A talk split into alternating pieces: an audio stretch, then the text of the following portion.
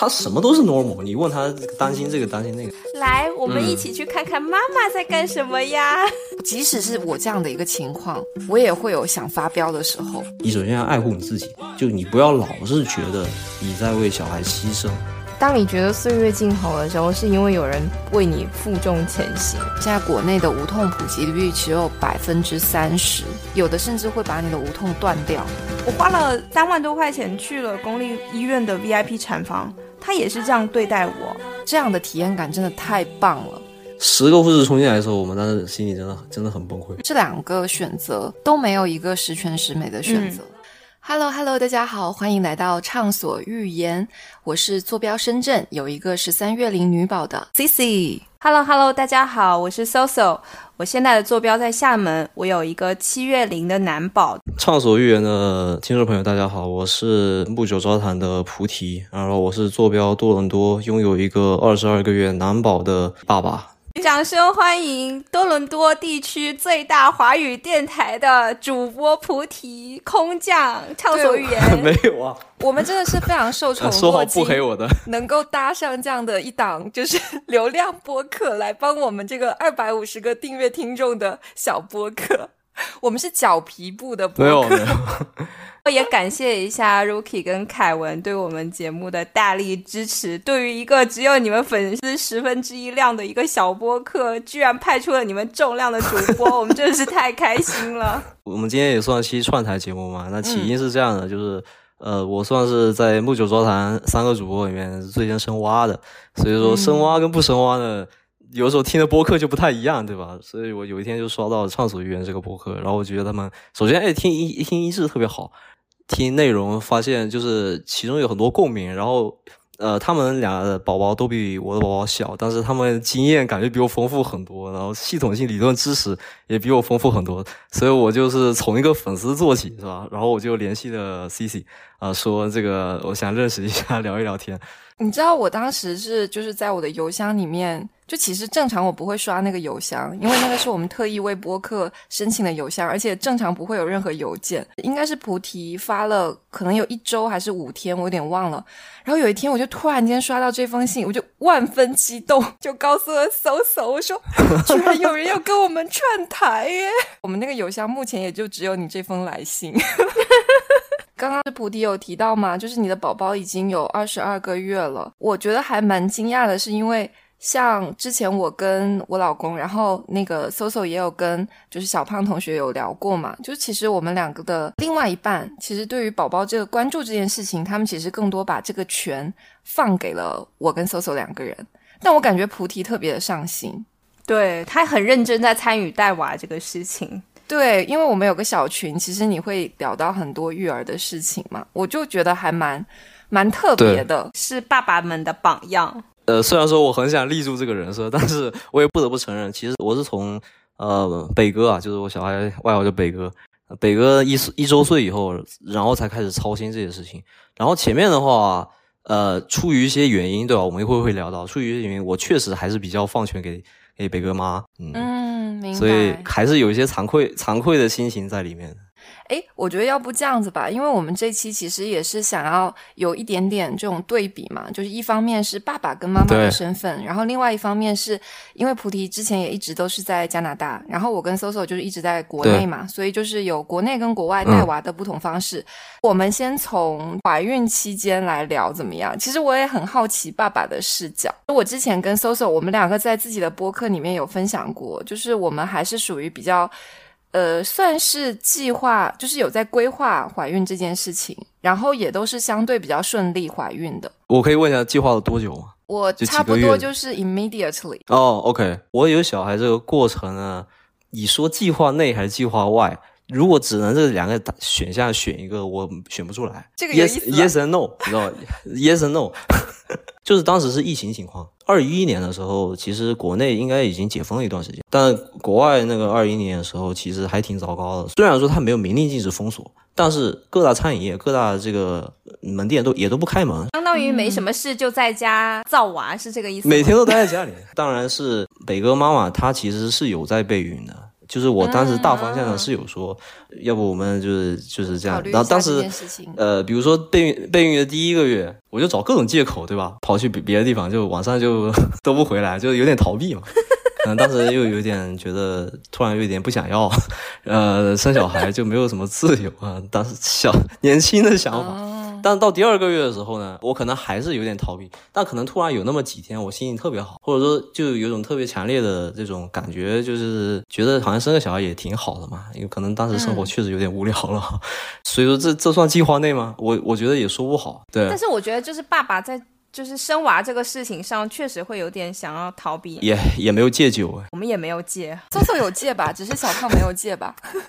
呃，没有哎，其实我一直都没有戒。对，哦，真的吗？对，我知道有宝宝的时候，可能当天我还在喝。Oh my god，这么刺激！我跟国外 OB 聊过这个事情，人家根本不 care，就你喝酒不喝酒无所谓的。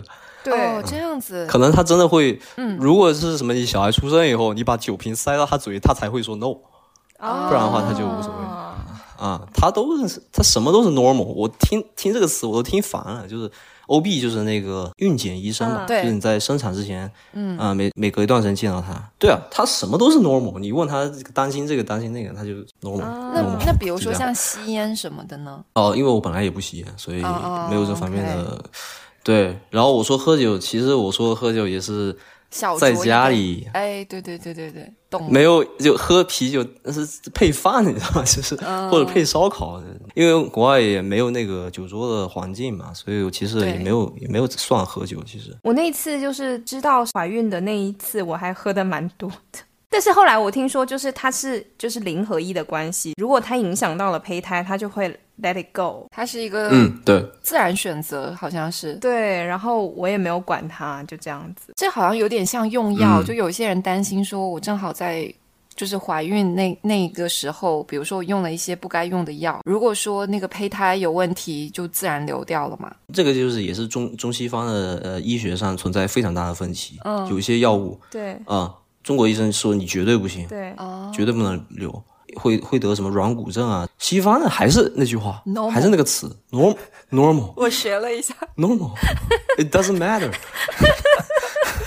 学到了，后面我们可以再展开聊一下，就是中西方的这些医学的理念。菩提当时知道有宝宝的心情会是怎么样的？我当时其实是有预感的，就是女生的那种预感，算是有点意外，但是也还蛮惊喜的，就还蛮开心的。但我老公可能就不是。嗯，我们的我的情况就是，其实我跟菩提有点像，就是呃，我有认真在备孕，然后小胖也知道我在备孕，然后他也是处于那种呃犹豫不决的这种情况下，后来发现怀孕的时候，其实是。比较意外，但是因为有准备的过程，所以没有很惊喜。但是我觉得对于爸爸来说，就是真的是意外加惊喜，就他有一种哈这都可以的感觉。就是我是那个有强烈预感，哦，一定会有的。你哪来的？这其实其实我没有啊，我跟你说，ESTP 就 S 嘛，就是非常讲实实际的嘛。嗯哼。所以我当时就说今天是什么排网日，对吧？对，肯定会有。就很简单，我信一个就很没意思，或者说呃这对啊，然后然后就真的真的有就是这样，这有点厉害了。其实是你们家小孩的妈妈比较给你面子，不然像我这种完全就是排卵周期完全不准的人，你们当时也是看验孕棒吗？然后是两个人一起看吗？第二天起来我就觉得肯定会有，所以说我当时就跟他说了两周，咱们已经开始可以可以开始买东西。他说你是才对吧？就是我 我我下次月经时间还没到，我给你打包话绝对会有。然后结果到到日子了，对吧？到日子我就呃买一个验孕棒一测，哎，就是有。所以我当时看到那个条的时候，嗯，就是可能我我的心情就特别没意思，很平静啊，我就波澜不惊。好，你看看，I told you so，就这种。他有很惊讶吗？他可能本来应该是很激动，但是被我这么一搞，他也很平静了。就说哦，你说的没错，确实是。我我感觉我身边还没有出现过热泪盈眶的这种这种 couple 哎，我们没有，我们是一天天看着那个显色条越来越清楚的那个，所以也是没有什么惊喜。我其实第二天起来，我当我有强烈感觉的时候，我心里其实还是有一丝害怕。你害怕的点是什么？就是说实话，当时那个环境下，我还是没有做好有小孩的准备。但是我不可能表现出来嘛，因为毕竟是就是怎么说，就是我很我两个月前已经跟他说，哎，咱们造个小孩，然后他也开始备孕吃叶酸，但是真的我有就是从我有感感觉会有的那刻起，我心里还是会开始害怕，我我的 mentality 还没有准备好吧，就是准备好一个新生儿，或者准备好成为一个父亲。就是牺要牺牲掉一点自己的自由时间，就还没有做好这个觉悟。那你们当时的心情是什么样的？我跟你一样，也没有是吗？也没有做好准备是吗？我非常的 会的，会的呀，我觉得。对，就是我们甚至就是怀孕到中期的时候，两个人说：“天呐，我们为什么要怀这个小孩？我们可不可以把它塞回去？”会会会，真的会。对我们其实是过了七年的，就是二人世界，然后就哦，对，就是要下这个决定，真的是。费了很大很大的力气，觉得说天呐，我们两个人不是过得挺好的吗？但为什么要要要有一个这么一个新的生命的到来？所以，我我我其实妈妈也是这样子，妈妈也觉得没有准备好，就 mentality 没有准备好。那当时我怀孕对 Soso 会有加速你这个想法的，就是契机吗？因为有一个前情背景是。呃，我比 Soso 应该晚了好多年结婚嘛。虽然我跟我老公在一起也很久，我是二一年年底的时候婚礼，然后我是二二年一月怀上的。就基本上是无缝衔接，但是我觉得有哎，是不是？就是会有一种我的好朋友在前面，就是我有一种开有人已经给我开路的感觉。还有一点是因为我们两个共同的一个好朋友，就是大概又是比我早，我比 Soso 大概早半年怀孕嘛，然后他又比我早接近半年的时候怀了，对，怀了双胞胎，所以我们三个人就这样子连着。对，所以我有一种就是前面有人帮我开路的感觉，但是还是真的没有准备好。To be honest，我觉得，对对对对，我觉得我当时是这样子，我就是我有一种必须要觉得准备好的感觉。为什么呢？是因为我想要怀孕这件事情，是因为我自己希望我早点怀，因为我不想要拖太晚了，就是年龄摆在这里嘛。然后其实我老公当时他还蛮希望说，结婚之后再多一些二人的时光。然后我说不行，但是我真的也没有想到说那么快就真的怀上了。然后怀上的时候，我印象很深。我当时就是我自己看到了那个结果，然后等到我老公回来的时候，我一直在想怎么跟他讲，怎么跟他讲。我就开口跟他说：“我说我好像就是怀孕了。”然后我老公的第一个反应是：“怎么可能？怎么会啊？不至于吧？有这么厉害吗？” 我说：“好像真的就是一个缘分。”我就一直要给他说的不好听一点，我要帮他洗脑，帮我老公。让他有这种感觉，要当爸爸的感觉，所以前提是我自己要觉得我自己是 ready 的。所以现在回过头来看的话，我会觉得说，我虽然是一个 P 人，但是就是可能有一些大事情上面，我还是希望有一些节奏，按我的节奏来走，显得好像我已经做好了准备。所以你其实是赶鸭子上架吧？倒还好，因为我我觉得我自己是想清楚了几件事情，一个是我想要孩子，另外一个我想要早点要，这个 timing 刚刚好。第三个是我觉得先有了，我在孕期也可以再做很多功课，基本的物质条件跟基本的精神状态，我觉得是 ready 的，只是说还有很多实操以及需要学习的知识，我觉得后补也可以。对，我觉得你的想法是对，就行动力其实比较比较重要嘛。如果想太多，有时候错过那个窗口以后，可能就就不想不想生，然后就一一就一直都不生，然后等到以后再想提起来这个事情的时候，可能就有各方面的压力了。我觉得，对我也觉得是。还想问一个问题，就是爸爸们在孕期的时候，就是心态是什么样的？他就是这个过程是觉得就是哇哦，so relax，还是说会很焦虑？就就比如说，妈妈就会其实是会做一些准备，因为她在肚子里面，你每天都能感觉到她。然后，比如说我们家宝宝十四周的时候，他就已经能踢出我的肚皮了，所以就很早就知道他的存在。然后我每天跟他在一起，ready 的这个过程是这种逐渐爬坡的，所以。呃，我们会就是早早开始囤东西，或者是说开始就是小红书会给我推很多就是宝宝或者是妈妈的一些东西，就所以我们其实是一个就是包括生下来的那一瞬间，其实我们可能就是十个月都已经做就为那一刻已经做好准备了。但是我觉得爸爸就是完全是那种就是因为他也没有什么参与感。就是他也没有参与怀孕，他可能就是被迫承担了一些任务。就我不知道你从爸爸的视角，你还记得就是你老婆怀孕的时候你的状态吗？包括说生下来的那一刻，你是有一种就是心态上质的飞跃，还是他是像我们这样子，就是一个量变到质变的一个过程？回想起来的话，我我的心态也就跟 C C 当时比较像。嗯，虽然说很多事情还没有。ready，但是我可以学。我自己是 mentality 方面没没就是没有觉悟，还没有做好。但是如果已经已经发生了嘛，就是已经怀了，啊，那就那就去做嘛。我觉得没什么好怕的，就是我当时这种想法。首先自己有工作，也不至于养不起嘛。而且我我当时的心态啊，就是爸爸的心态，可能都是属于就是我能把你拉扯大就行了，我也不会太。怎么样精细的去养你啊，什么之类的？我我可能比较在意，比如说你的你的心你的心理健康，开不开心什么的。但是比如说你生活上，我其实我都懒得管你，因为我自己也是属于自己能力不是很强，我就是属于这种把能把自己养活。但是你说多精细也没有多精细，就比比较粗糙的一个人嘛。然后，但是我老婆的心态的话，就她肯定会觉得，是吧？这个东西也要买，那个东西也要买，就要给小孩最好的东西嘛。嗯，所有的。东西不管有用没用，只只要小红书上有人说有用，他就会想要跟我说买。对，好像有这种心态，就是会想说啊，这个东西好像有点用，那就买一个。那不一定说是买最贵的，但是至少在自己的能力范围内选一个差不多的。就是会会囤东西，反正我觉得我运气囤了好多东西，囤的纸尿裤可能用到我们家娃可能是吗？六七个月还没用完。囤纸尿裤这件事情，搜搜也是震惊到我了。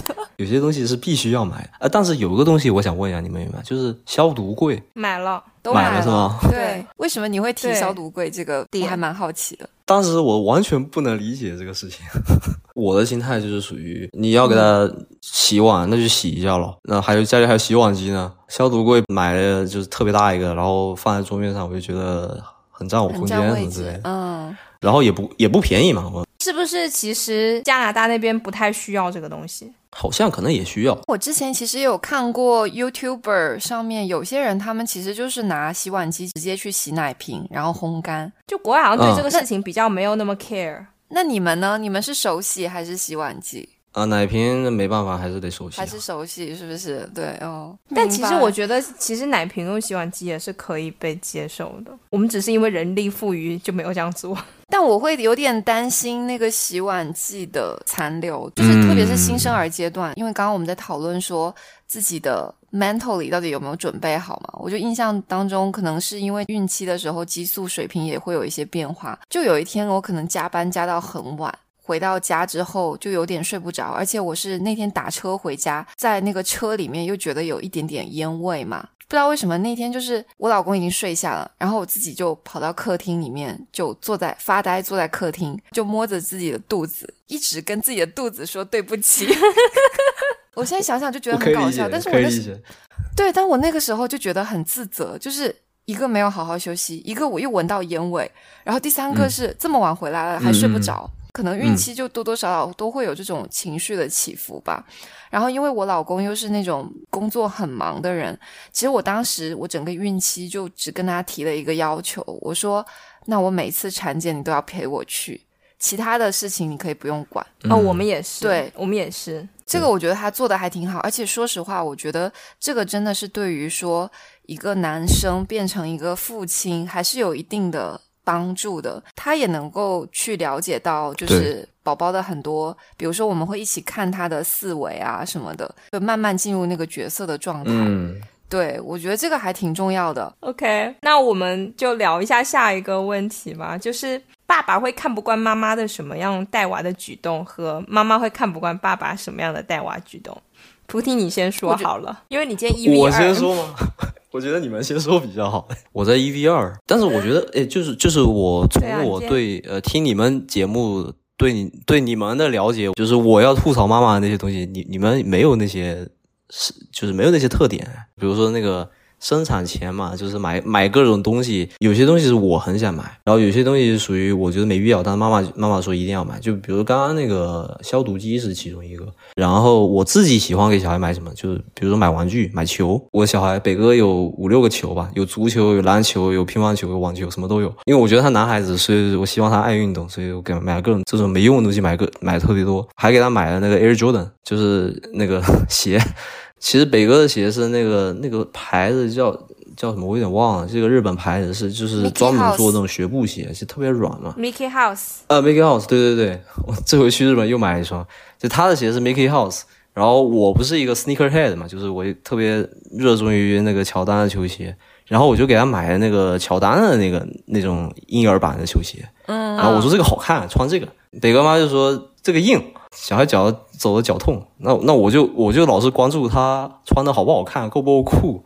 然后北哥妈妈就会关注一些生活上的一些东西，算是，但我觉得是没有看不惯，这只是一个分歧。就如果真正说严重一点看不惯的话，我觉得就是大概有两个点。第一就是我我举手，我必须 comment 一下你刚刚那个部分。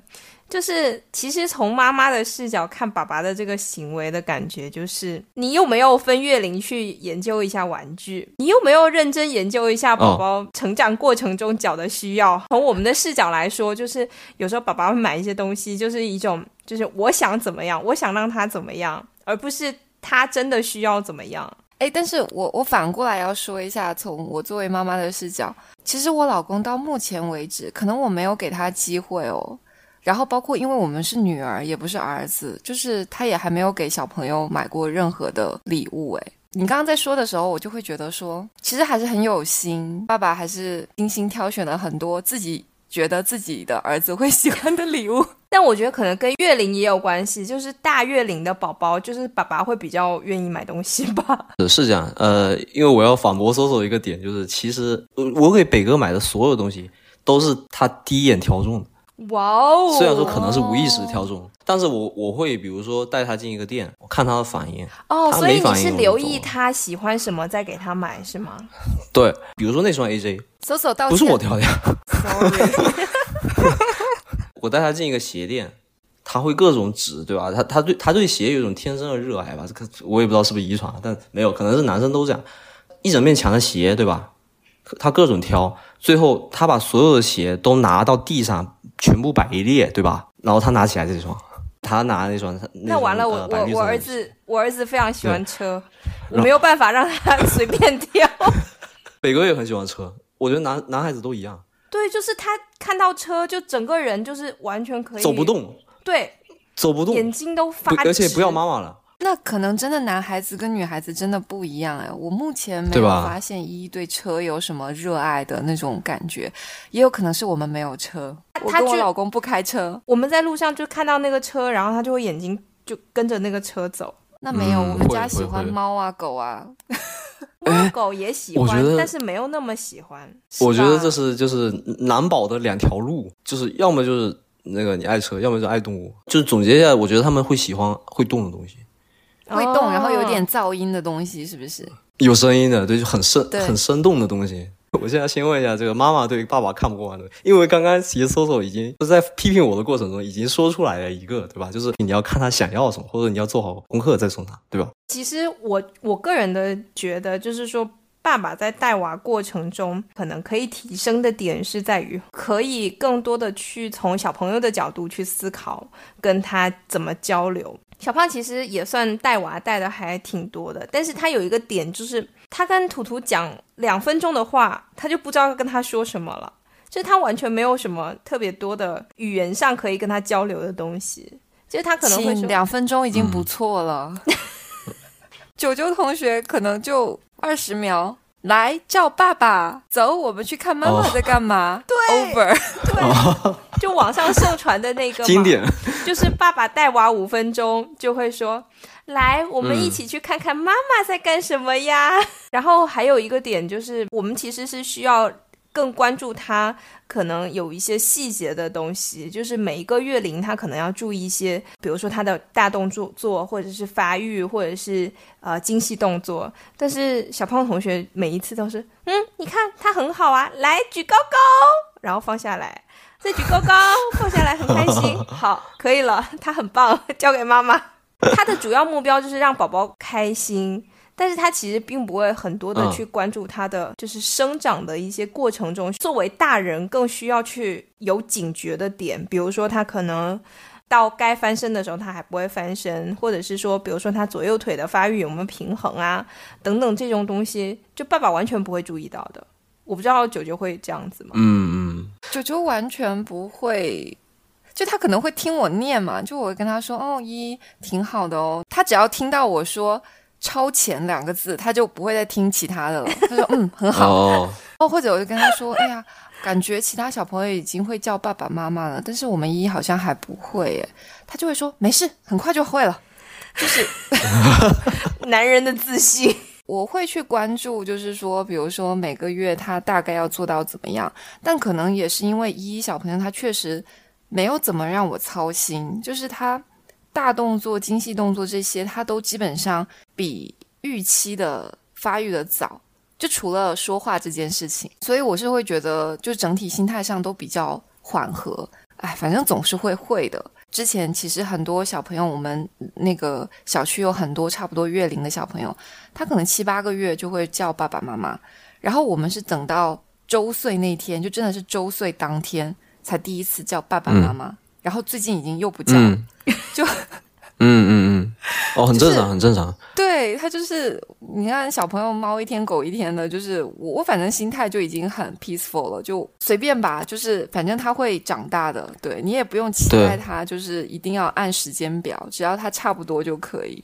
但你会就介意九九没有很关注这个事情吗？说实话，我的心理预期真的放得很低。对于九九育儿这件事情，呃，我跟他达成的协议是这样子，就是我会在我觉得他应该要 involve 进来的时候，我就会强行让他加入，就是我会直接把这件事情排到他的 schedule 里面。比如说，我跟他说我们要去一下那家早教，然后最好爸妈一起去。那你这周，比如说周日早上几点到几点，你就要把那个时间给我腾出来。没有商量的余地，或者就是说，我觉得你很久没有陪他了，然后接下来这半个小时你要好好的跟一小朋友玩。对他来说，他很轻松，是因为我都把他排好了，然后他只要按我的要求去做就可以。对，那他去早教的时候，他会很深度参与吗？相对比他平常还是深度参与的，就是难免还是会看一下手机，但是，嗯，他也会说他在看手机的时候是在给我们拍照，就我也没有办法考证。这个我熟。是吧？就有些东西嘛，夫妻之间就是大家各留一点线，对不对？就是都都摊开了，也不不要把话讲的太白。如果以后有机会认识九哥和小胖哥的话，我觉得我跟他们俩应该挺聊得来的。什么东西？我们明明是希望你给他传递点正能量。对，我们要比高，不要比低，好吗？就我说出来这些，就是要让九九同学，就是有点怎么说，有点难言，不应该保持这样的一个水平。其实男生女生之间的思维还确实还是会有一点点差异，而且我觉得像自信这件事情，这就是个非常经典的事情。所有所有男男的爸爸都是最爱说一句话，就是没事，就是长大就没事，有就或者说下个月就没事。就是我我也很喜欢说这句话，但是我可能当下会担忧一点。呃，北哥现在他是语言有点落后，然后呢，他体重很早就跌破那个 CI，就是体重有有个区间，嗯，他已经不是贴着那个 lower bound 走，他是直接刺破 lower bound。我会担心，但是我担心可能不超过三秒钟，就是我我一会儿看到他，比如说这边大跑大跳的时候，然后我又突然觉得哎没什么事情，可能长大了多吃点又长回来了。但最近可能因为我回国检查的比较多嘛，就因为在加拿大对吧？我们还没有聊到这个，就加拿大的医疗就是属于什么都 OK，什么都 normal，什么都 doesn't matter，所以说他也不会给你那种紧迫感。但是回国的话，医生就会把话说得很重，所以说当下肯定会被吓到。但是我一般这种情绪，我会在两三个小时之间消化掉，因为我知道我的北哥妈妈是一个特别焦虑的人，就她很难消消化自己的情绪，所以说我会有一种怎么说责任感也好，就是我会把我的情绪这这种焦虑情绪先消化掉，然后去安慰她。明白，还是有一种就是肩上扛着重担的感觉。我会找一些点来安慰自己，比如说最近北哥在国内查血液嘛，查的特别全，抽了什么五管血还是六管血，然后就在加拿大从来没有抽过这么多血的，然后其中那个指标低了以后，他确实吻合了他体重增长缓慢，医生直接确诊什么什么什么症，然后我就会去翻国外的文献，国外的文献说两个指标如果同时满足满足才能确诊，如果只有一个指标的话不能确诊，然后我就我就拿这个点去安慰安慰北哥他妈，就说嗯你看没事啊。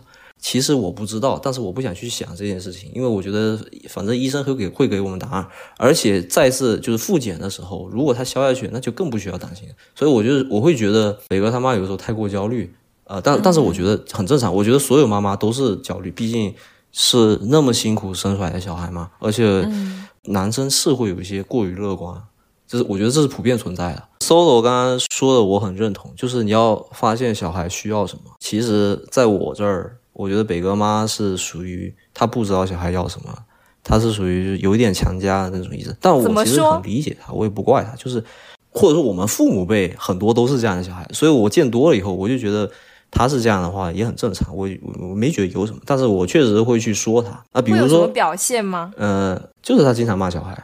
北哥是一个男孩，然后特别皮嘛。天天满地跑，到处到处挖，嗯，男孩子其实都是这样的，对，什么玩泥巴，说的就是说的就是，其实女孩女孩子也有，但是我觉得概率上来说，男孩子就是做这些让大人抓狂的行为的概率更高，所以北哥就是一个很很典型的直男，然后他就天天到处乱蹭，什么见到什么东西就摸过去摸一下，摸一手黑黑的，然后他妈妈就疯了，因为他妈妈有点有点洁癖吧，呃，我也理解嘛，其实就是有的时候。比如说把自己搞得脏兮兮的，或者说吃饭的时候，他就突然他很喜欢扔这个动作，就投篮嘛。可能我在家里有的时候就也喜欢，就你知道哪有有个梗图你知道吗？就是婚礼的时候那个那个新郎在那边做投篮动作，那个就是投空气的那个动作。对对对，我知道，我知道，我知道，我知道那个。我跟你说，十个男的有九个都是这样，你知道吗？所以我在家里也会啊。他吃饭吃着吃着很开心。开心起来就是把那个碗一丢，投篮一丢，然后啪到地上，对吧？要收拾什么的，然后他妈妈就疯掉了。天啊，我会疯掉呀！我绝对会疯。是是会疯，是我我我能理解，但是这件事情就是发生的太平常，然后北哥被骂次数太多以后，我就有一点看不过去。我是比较注重心理健康，我远远多过身体健康的，所以我会不喜欢很凶，就不是简单的那种。比如说你这个臭屁蛋这种。还是不不，没事，不可能这么温和的，凶起来，而且会讲一大堆话，就是会讲到我每天多累啊，什么什么的这种，哦，就会从一件事情扯到另外一件事情。我可以顺便问一下菩提，就是现在，比如说，呃，北哥主要是谁在带吗？其一本其实当然是他带的多，所以我也平时我也不会去说什么。但是比如说最近呢，大家回国以后，我最近没什么事情做嘛。所以我最近会参与的特别多，甚至我会单独带北哥去亲子园，就能早教。因为你刚刚有提到说，平常你们在加拿大的时候，其实大家住在是个大家庭嘛，但是还是妈妈主要带为主，是不是？可能有的时候实在太累了，比如说早上的时候呢，呃，我姨会帮忙帮忙带，但是其实呢，就是他妈他妈妈带他很多，但是他妈妈陪他玩几乎没有见面。就是喂饭，要么就陪睡，所以没有没有玩耍的时间，就没有那种乐趣的。呃，换尿布，对对，都是一些生活琐事。其实他，我是觉得哈，就是确实因为他做琐事太多了，然后他情绪肯定是不好的，因为他每天等于时间都浪费在做这些琐事上。所以北哥妈妈是全职吗？目前是对。哦，明白。那你有想过多承担一点吗？有，但是我可能发现，就是这个觉悟比较晚，你知道就是，就我刚刚之所以问这个问题，是因为刚刚你提到了，就是北哥妈妈可能有的时候在，比如说在教育北哥的时候，他也会提到说自己比较辛苦啊，什么什么的。就是你刚刚提到的这个话尾，呃，因为我身边也会有一些朋友，就是可能对于他们来讲，带小孩这件事情，就是都落在了他们的肩头上。我其实家里帮手还挺多的。但是，即使是我这样的一个情况，我也会有想发飙的时候。肯定有，对，肯定有。对，所以就是我，我会觉得说，也能够理解，就是这个东西对于妈妈来讲还挺难的。就是我相信，作为北哥妈妈来讲，她其实她也不愿意这样子，就是她也不大想把自己的情绪搞得那么糟。但是很多时候，就是可能生活的琐碎太多，就也会需要有一个。窗出口口，或者是说有一个出口。对，确实是这样，因为我自己呢也会跟北哥发火。之前我上在加拿大上班，为数不多的相处时间，我都会发火，所以我很能理解他会发火，并不是说看不惯他发火这个点，而是嗯如果我不在家，他可能确实不是很能调节自己的情绪。比如说你骂完北哥以后，你不骂这件事情，你把碗砸了，对吧？你骂完这件事情以后，但是你又要延伸到别的事情，那这个事情你就你会你自己会越想越气。哦，我明白你的意思。然后我后来观察北哥，每次他妈妈甚至都不用骂他，他妈妈只要脸一脸一拉长，一句话都没说，北哥就已经开始哭了，而且北哥会去抱着他妈妈，想要把他妈妈哄好。哦，小可爱。啊、每次都是发生在我不在家的时候。呃，所以说我是觉得，第一，他他不够能排解自己的情绪，有的时候会影响到北哥。然后第二，我是觉得排解不了自己情绪很正常，都会发火。所以说，我是劝他呢，要从根源上去改变自己的想法。比如说碗砸了该骂，对吧？抢别人东西该骂。但是有些东西，比如说北哥有时候只是好玩，趴在地上，或者说你叫他两遍他不回，他他不没有直接跑过来，而是过了很久才跑过来。这种小事，我觉得我是觉得你不是说先生气，然后自己憋着不跟他发火，而是你应该觉得这没什么，就根源上你就不不生气，你就不会积攒情绪，你不积攒情绪，你就不会爆发，那这个爆发这个循环就不会发生。那你跟北哥妈妈的沟通顺畅吗？我一般都会选择先安抚好他的情绪以后，然后等到卢显睡着以后，然后这个循环已经结束了，就是这个恶性循环已经结束了以后，他自己有点开始觉得白天怎么这么，他他会他会很内疚，这个点我就会开始跟他讲，说所有的妈妈都是抓狂过的，肯定的，就是我觉得真的很辛苦啊，带个小孩真的很辛苦。然后我就跟他说一个点，就是说你首先要爱护你自己，就你不要老是觉得你在为小孩牺牲。因为你如果有这种想法，就你有牺牲感的时候，就会需要对方回报你很多。你如果你强行把自己的那个点提升到牺牲的地步的时候，你心里肯定是很不爽的。如果你你对小孩什么东西都是出于责任，而不是出于我想跟我想跟我儿子在一起玩的时候，其实心里是很累。人性就是这样的。比如说我们父母那边都喜欢说一些很大的话，比如说这个小孩子怎么怎么对怎么样，我是多么牺牲多么什么事，我特别不喜欢这样讲，因为我觉得人性上来说，所有人都是逐利的动物。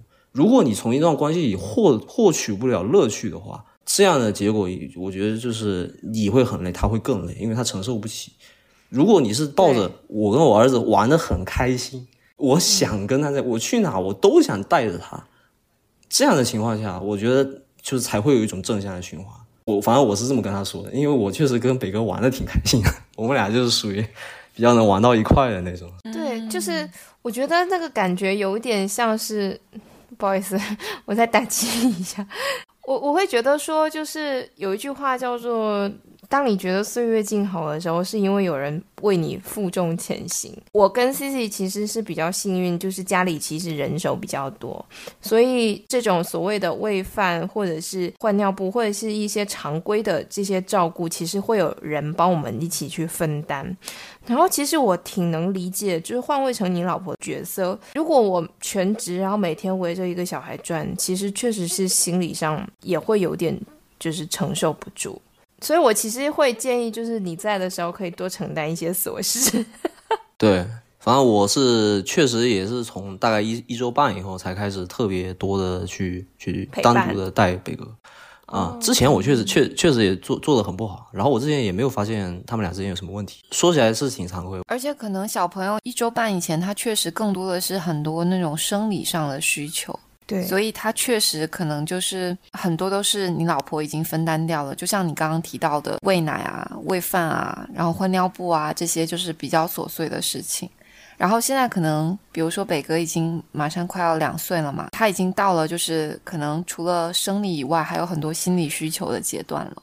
对对对，这个可能就是我就觉得，因为他妈妈是这方面就琐碎的事情都已经做了，但他嗯确实他也不太会跟宝宝一起玩，比如说他们俩坐在那个爬行垫上，北哥会自己玩，因为 他妈妈不会太多跟他互动或者就可能这方面他比较的不擅长，他比较擅长那些喂饭，他洗的东西都干干净净，摆的整整齐齐。这个他把家里搞得井井有条。我就我我每个人来我家都会说你家怎么这么干净？但是每个人都知道，就我是生活上是 多多乱的一个人，多么邋遢的一个人。我不是说不知道他不容易，我只是在劝他去发现一些乐趣嘛。因为我觉得，对我理解你的意思。对对对，我是我是在劝他，比如说，哎，如果他趴在地上，我就跟他说，哎。你看他趴在地上，他就想去亲子园，因为他在亲子园也是趴，他们小孩都喜欢趴在垫垫上，那他可能就不会那么生气。就是你的这个思路也是很重要的，我我自己也会觉得啊，就是很多时候就是抓大放小，就如果你要求每件事情都要做到一百分，那真的会很累。那不如就是大原则上面，你尽可能的就是做满它，然后小的事情，其实后面就是宝宝的卫生这一块，我我也很随意了，就是对，就是当然我看到我肯定会帮他清洁干净，但是我不会要求他说一定要在一个特别特别干净的环境，然后或者是说要求爬行垫一天要擦很多次什么的就不会，嗯，我就觉得到一定阶段可能就慢慢慢慢的放放手一点，嗯。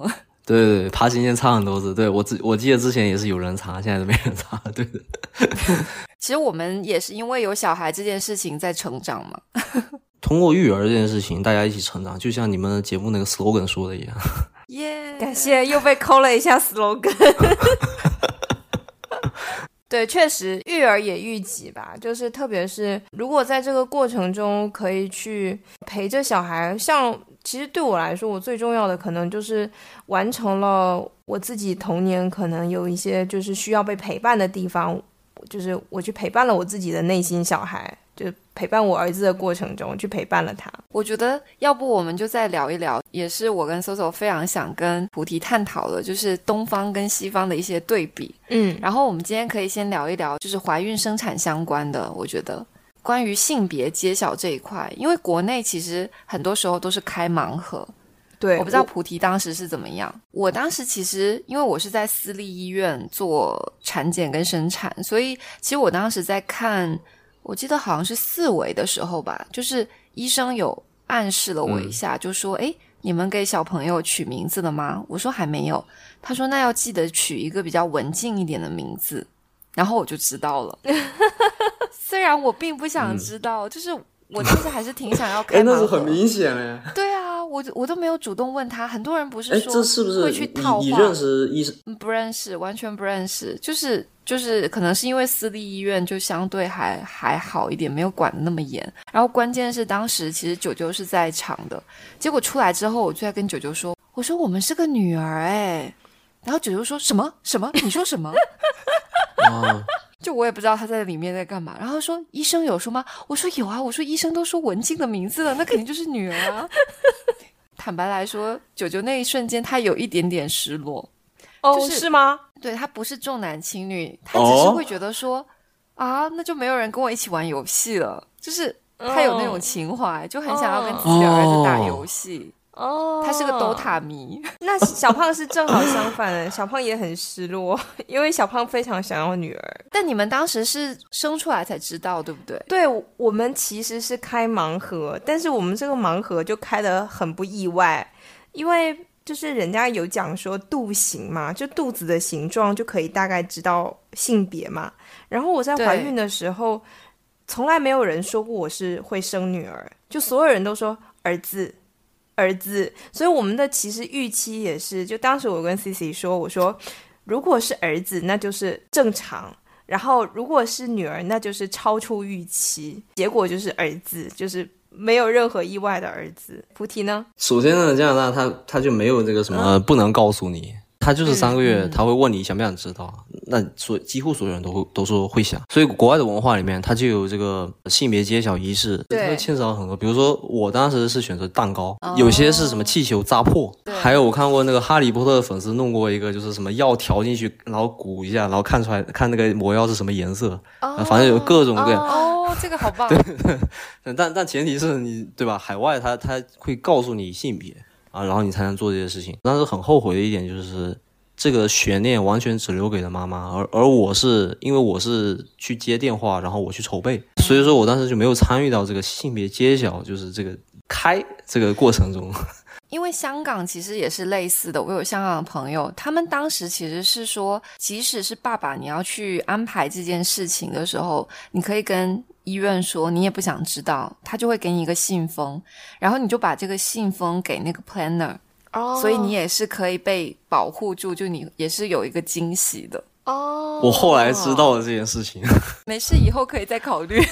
当时我就有强烈的预感，因为我是想要我我跟小胖哥一样，我是想要女孩的。当时我有强烈的预感，我估计是这个不能如愿了。大概在性别校前几天去看 B 超的时候，我就觉得小孩好像确实有点好动。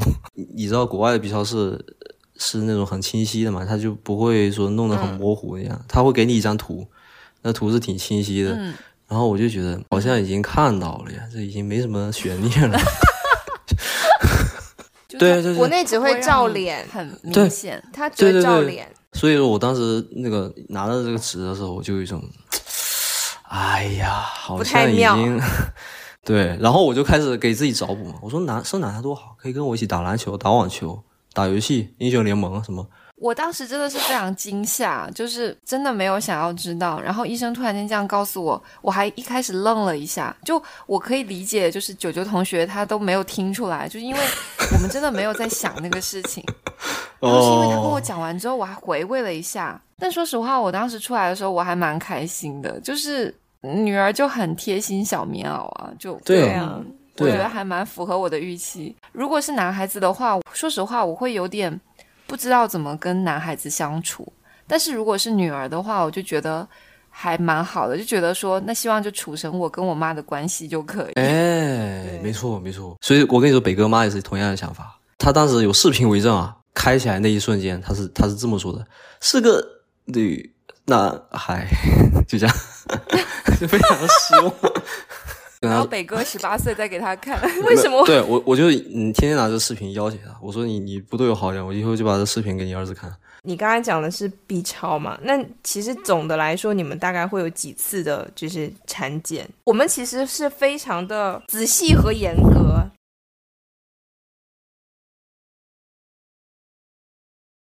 二十八周前每个月一次，就是它常规的。但但凡你某一个指标不 OK，它就会给你嗯加。然后二十八周以后就两周一次。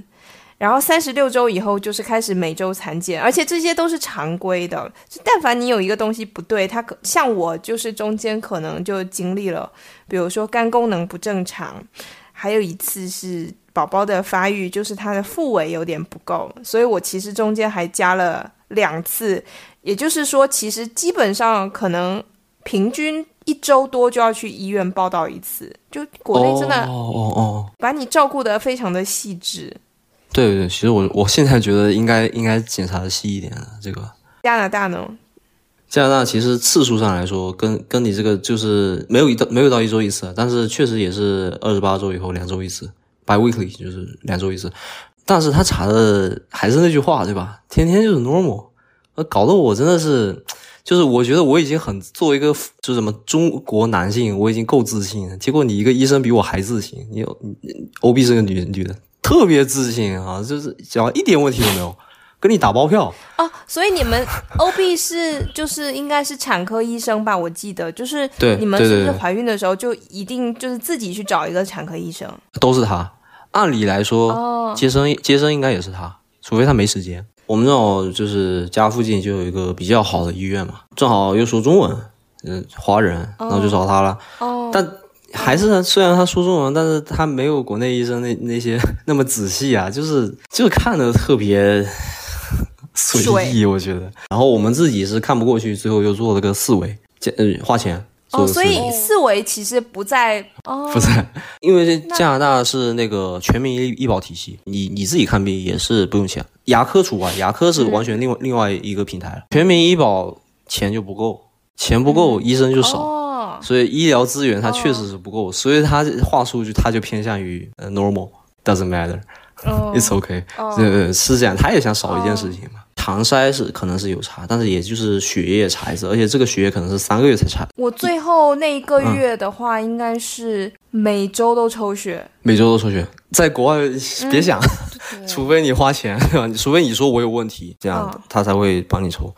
呃，而且有些诊所他会收钱，他说你这个超出了我给你定的抽血的次数，他就要收点钱。然后像羊水穿刺、羊水穿刺这种，基本上就是出大问题，基本上就基因的问题了。但是在国内，羊水穿刺是属于什么等级的一个检查？一般来讲，我们会做糖筛嘛。对，然后糖筛如果出问题的话，医生可能就会建议你要么去做一下无创 DNA，或者是去做羊水穿刺。对，呃，无创 DNA 它的准确度会低一些，但是它风险小；然后羊水穿刺它的准确度高，但是风险大，所以它其实是有一点点对。有些人他可能还是会，比如说糖筛过后先做无创，无创如果还有问题，然后。本身也觉得说，也希望再查的话，那就可能要选择羊水穿刺了。哦，就它也是一个比较严重，就像你说的比较严重的一个检查了。聊完了这个产检，我在想，就是可能生产的过程，我之前其实包括比如说看美剧啊，或者是跟我在北美的朋友聊，我感觉生产也挺不一样的。其实我今天正好在看一篇虎嗅的文章，就很凑巧。就是他正好在讲中国的就是无痛分娩这件事情的一个现状，还有一些改进的一些方式。然后我就看到一个数据，我觉得还蛮还蛮触动我的，就是他说到，就是我们现在国内的无痛普及率只有百分之三十。就每年大概有八百万的产妇，但是有五百六十万的产妇其实是没有用到无痛分娩的。这这个是只限于顺产里的，还是说所有？哦，顺产顺产，因为是必须打麻药了。剖腹产的话，对对对对对，我就学都还是 对对对对对对对。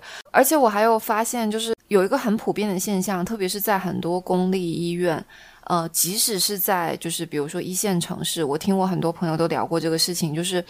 它的无痛，它其实不会给你打到说真的让你感觉不会痛，它一定会说让你还是有一定的宫缩，主要是担心说你的产程太长，然后导致说，比如说这个分娩的效率不是很高或者是什么的，包括就是说你在开始就食指开了之后开始 push 的时候，有的甚至会把你的无痛断掉，就是为了让你更好的去用。说的不就是我吗？我说出你的故事，C C 说的是。真相就是我，我这里大概会讲一下，就是公立医院的一个医疗体系里面，它有一个很不人性的地方，就比如说，嗯，就是它有一个顺产率，就它考核你顺产率，在没有完全的医学指证的情况下，不会让他选择剖腹产，不能自主选择生产方式。还有 C C 刚才讲到的，就是说，就是那个无痛的普及，因为我现在相当于在厦门还算是一个二线城市吧。那总体来说，无无痛的普及率在提高，但是就是给的量，还有最后的那个 push 的阶段，它会关掉，这个是真实存在的。我花了三万多块钱去了公立医院的 VIP 产房，他也是这样对待我。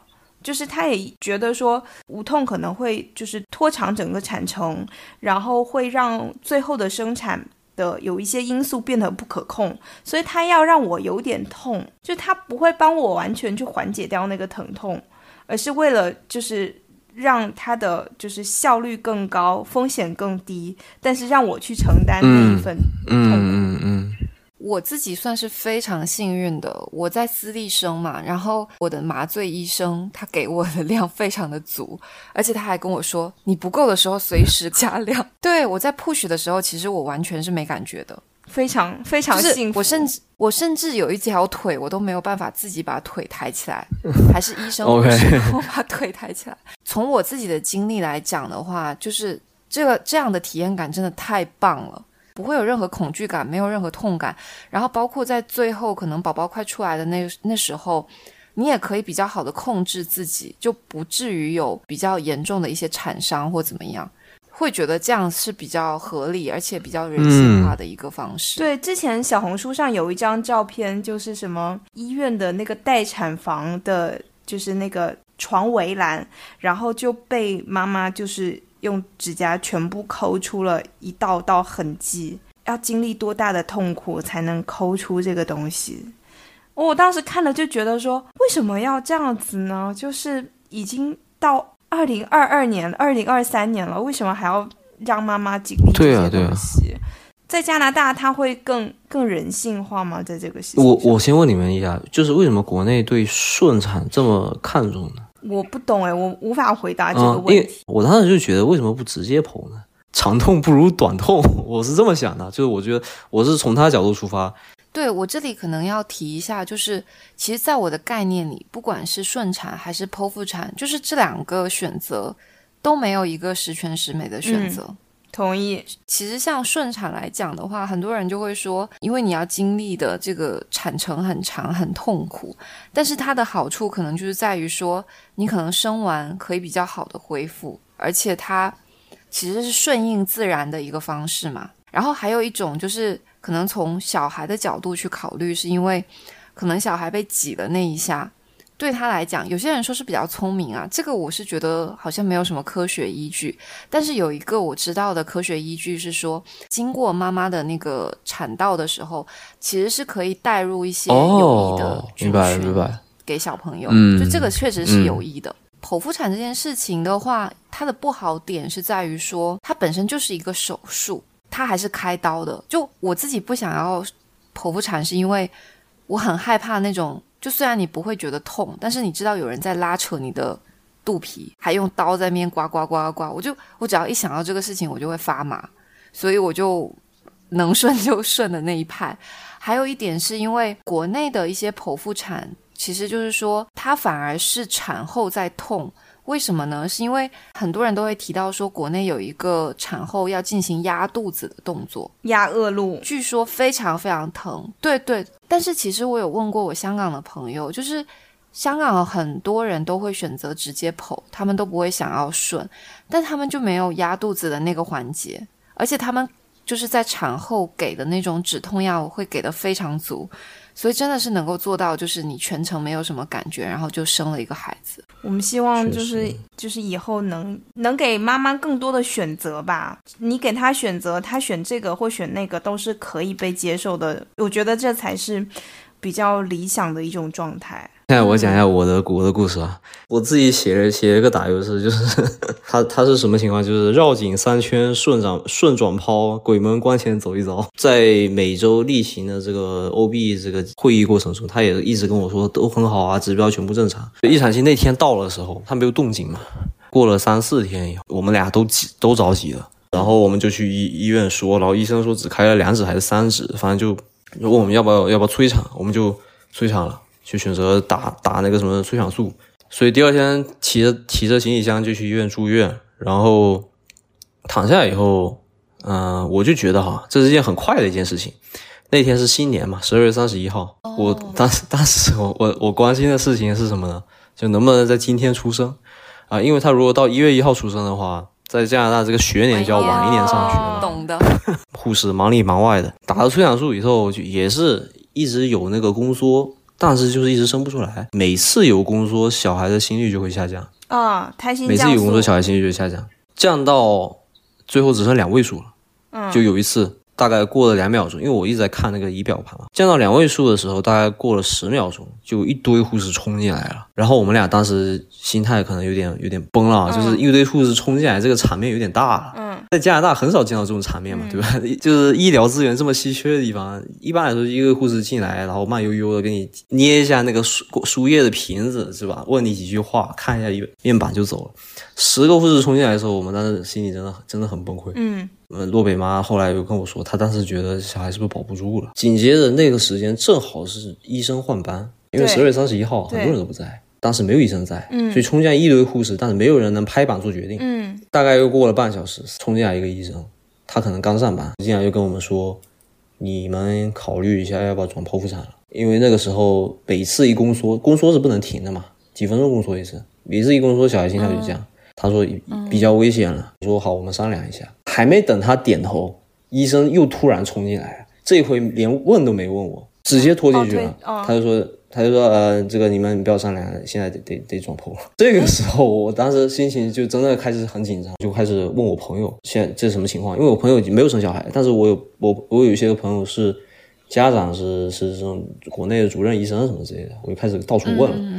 问了一会儿，他让我进产房了。那我让我进产房了，说明快生了吧？就可能可能又脱离安全了。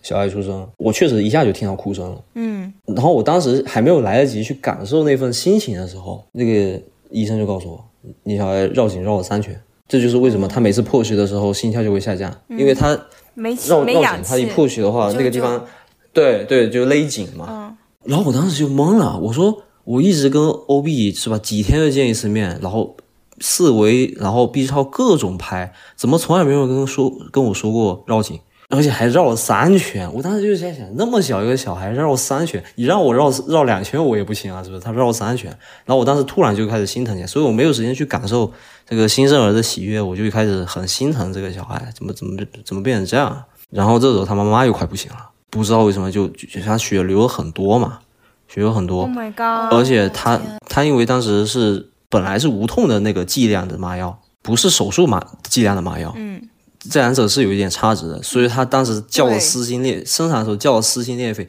叫了撕心裂肺的后果是什么？血出的比较多，还有就是基基本上进入休克状态。然后我当时就在想，我说不对呀、在我认知里头，你应该先问我保大保小啊，你怎么突然就跟我说不行了？然后我当时在想，我当时在想着你问我保大保小，我当时我当时第一反应绝对是保大，但是后来他又说，呃，说什么他再给再给他打一点麻醉，然后妈妈直接睡过去了。睡过去以后，然后他他把小孩就递到我手上，因为他小孩需要什么呃这个跟就是亲密皮肤接触嘛，就是我要把上衣对对对对对，我要把上衣脱掉，然后把他抱在这里这样，然后这个时候哈晚上才安心过来。一般来说，国外都是爸爸爸爸爸是第一个抱的人，嗯，而且那个情况下，那个什么袋鼠服是不是？对，然后袋鼠爸爸。戴戴着那个帽子，无菌那个帽子，再问菩提一个问题，就是你刚刚提到，因为当时北哥妈妈她是本来打的是无痛的剂量，那相当于她到了手术室的时候就没有加大剂量是吗？就是直接剖啊？我觉得肯定没有，因为不可能痛成那个样子。因为你按理来说剖腹产应该是没有感没有感觉的吧？哦他可应该能是几乎情况有点太睡眠状态紧急了，所以医生就直接上了。他对他狂叫啊，就是非常可怕的叫声，所以肯定是剂量不够的。好惨啊嗯！，当然也是，也就是说，也就是因为小孩的情况危急，他选择这么做嘛。因为我知道小孩很健康，因为他出他一出生就哭了嘛，所以我一直在关心他妈妈的这个状况怎么样。好像可能过了十十几分钟，他妈妈醒过来，然后我就就跟他说：“哎，你看你儿子没事，就是没什么问题啊。”然后他很虚弱嘛，他当时就说不了什么话，什么什么这。但当时他后来有跟我说，他当时的想法是，他可能要就是 不留不不久留于世，他就很想，他当时就是张大嘴巴是想跟我说要好好好好带大我们儿子，我觉得你这很像在演电视剧。因为当时以所有人都已经就是就是跟我说已经没有任何问题了，母子平安了已经。虽然你刚才讲那个过程真的挺心疼你老婆的，但是有一个点是，现在真的不会有保大还是保小这种问问法。哦，不会了是吗？现在就直接保大了是吗？对对，那很合理啊，我我觉得不应该去问，因为问就是浪费时间。但是说回来，我感觉你老婆真的是，就她基本上是经历了所有所有的顺产，又经历了剖腹产，就真的是就是最差的情况，呃，也不是，就是说在小孩就是在生生产就是大这个事情好结局里的最差的、对对最辛苦的那个路径。对对对对，最对最辛苦的那个路径。当时你们生完之后，然后呃，应该我不知道你在加拿大还有在坐月子什么的吗？因为我们还是哦请了个月嫂嘛，虽然我也听过你们吐槽月嫂那期节目，我也很想吐槽，但是但是但是我觉得今天吐槽的太多了。总结一句话就是，请月嫂是一是一个比较看运气的一件事情，就是坐月子都是要做的。第一个月是是不会让妈妈出门的，嗯，第一个月的时候，我觉得带去儿科医生那边都是我自己带去。我我当时心也很大，就是把他自己一个人丢在车后座，然后就给他放点什么周杰伦的歌什么的之类，然后我就开车了。路上他就睡着了，颠簸一下，那后面就睡着了，这样的。就是有些人比较会研究，会研究，或者说他们可能觉得，可能觉得月嫂带的没有自己好，他可能怕，比如说请个月嫂，哎，带的方式可能自己看不过去，还不如自己带，那不就不花这个钱了。那我们的话就是，毕竟也是第一次当父母嘛，还是心里比较没底的，所以我们当时就请了月嫂。因为我们俩是各自朋友圈中都是第一个生小孩的，所以说、呃没有人可以问的情况下，第一个月嫂啊，我们请了好几个月嫂，第一个月嫂请的都特别糟糕，第一个月是一个月嫂，然后她到二十八天她就走了嘛，正常走，虽然我们大家都不满意她，但是还是让她做到最后一天。第一个月嫂结束以后，换成就是那种不住家的，就便宜一点这样子，但是发现那个人根本不行，完全不会，立刻又换。这这回就是找熟人推荐，哎，这然后就找了个月嫂，就特别好，天津的，而且不但是专业技术强，而且还特别能说话，就特别会给小孩讲故事。哦，那我们当时就觉得他挺好的，这样，啊，然后但是他但是呢，他的问题是，他只待了两周，因为他本来就是接了两个单，然后中间正好因为那个小孩也是迟于这个预产期出生，所以正好有时间过来帮个忙。然后后面他走以后。等于我们还是想再多花点钱，对吧？然后所以说我们又请了一个，这回也是推荐。这个月嫂就是处于第一个跟第二个之间的水平，无功无过，我觉得。但是反正是让我休息好了，也让宝宝妈妈休息好了，那就还行了。诶，我还有一个好奇的点，就是其实像国内的话，嗯，比如说我们会有一些产假、陪产假。然后像深圳这边的话，像我的产假是有一，反正就是各种加起来大概一百七十八天，就基本上有半年的时间了。呃，搜索应该是一百五十八天，是吗？对，我如果没有记错。但是像香港的话，我有很多朋友，他们香港好像法定是，我忘了是十四周还是十六周，就大概可能三四个月这样子。我不知道加拿大是怎么样。哎，你们的一百五十八是包括双休日吗？包括，呃，包括的，包括的，它顺是连续的。哦，那我肯定比你们多，因为一百七十 一百七十八算半年嘛，对不对？差不多半年。对，就是你自然日半年喽。实际上就是夫妻加起来，就孩子爸妈双方一共可以休十八个月，一年半。那就比例是自己分，还是说就是大家会有自己分？你也可以选择一共加起来休十二个月，就是看你每个月就给钱多少了。我们有两个两趴的收入，一个是政府给的钱，平时工资里面你到手是要扣掉那个 EI 的，就是 Employee Insurance，嗯，政府就会在你呃有小孩的时候给你发钱。我公司有一项福利吧，就是前十七周他会把工资照发，就是除开除开政府给你发的那部分 EI 里的钱以外，他会把你补到你平时的收入。所以我当时就是正好休十七周啊。一天不差，那就是你老婆休十八个月，然后你休十七周，然后你十七周并不占用你们两个共同假期额度。他是十八个月减去十七周嘛，就是剩下大概是十四个月这样。哦，对。不过我们其实就是像我跟 Soso 一百七十八跟一百五十八天，我们的工资是正常付的。我再多问一句，就是你的意思是说，你们刚刚说夫妻一共十八个月嘛？那对于男生来讲，假设。我比如说我休了十九周，呃，男性来讲的话，他的工资不会照发吗？不会，他只会发 EI。就呃，如果不是我们公司，对吧？他他可能也是你休多久产假，他就他就只给你发这个，他不会发工资的。所以其实基本上还是说以妈妈休产假为主，然后爸爸的情况其实是看爸爸的公司的情况，而且也要也要看你的那个职业规划吧，因为其实爸爸休产假。不是一件特别好的事情，他会有这种这种歧视在的，他不会希望你一个爸爸请，像我请这么久算是最多的，就我我认识所有人里面，我算请产假请最久的。你知道国内的陪产假有多长会有这种压力？国内的陪产假其实只有十十个工作日。对啊，对啊，十五个工作日，十五个工作日吧。对，嗯，就是很短。他们会默认，对吧？这个你是爸爸，你你怎么请这么久的假，对吧？你是不是没什么事业心，或者你是不是不想在不想在我这干，拿个产假就走了，就会有这种想法。因为我们确实很经常是通过产假来调整调整自己，然后找工作嘛。明白。那其实还是有一些共性所在。对，即使是就所谓的以 family 为主的。加拿大其实也会有，就是产假以妈妈为主的这种想法，或者是带娃还是妈妈是主力的这种想法。白人妈妈也是这样子吗？白人妈妈也是这样，就是休产假回来吧。因为我之前公司就遇到过一个事情，就是比如说一个经理下面有几个副副经理，对吧？嗯。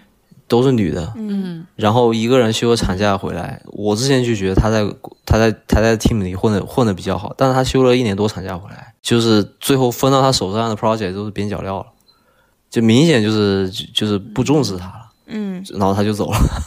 嗯 啊、所以所以不管什么人种，我觉得职场上都多多少少都是有这种情况。如果你经常休个产假，然后一次休个一年半、两年，就是老板肯定是心里会会，他不会说出来，因为国外有工会嘛，他不可能说出来的。然后我自己现在的老板就是属于休了一年不到，九个月就回来了，就他有危机啊，他有危机意识的。九个月还是挺长的，比国内的这些产假也还算是长的了。在在国外就可能以人权为对对你不是天天喊人权嘛？其实都差不多，我觉得对。而且是就是因为你为什么他有危机意识？今年经济不好嘛，多多少少他听到一些风声，比如说这一回裁员，那一回裁员，他就提早了两个月回来。他本来可能是休休满一整年，他现在有九个月多月就回来了。所以还是有一些共性的。好吧，嗯、那这期我们聊了好多啊，就是我突然发现啊，就是聊小孩的话题，对吧？真的是一这个话头一打开就聊个没完，是吧？所以这期可能时长也会比较长。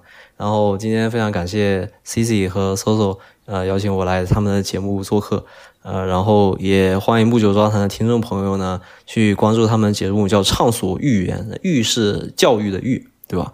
好的，谢谢。呃，感谢感谢菩提。对对对对对，那我们这一期不然先这样，希望大台多带带我们小台。大家下期见，好，跟大家说再见，拜拜。拜拜。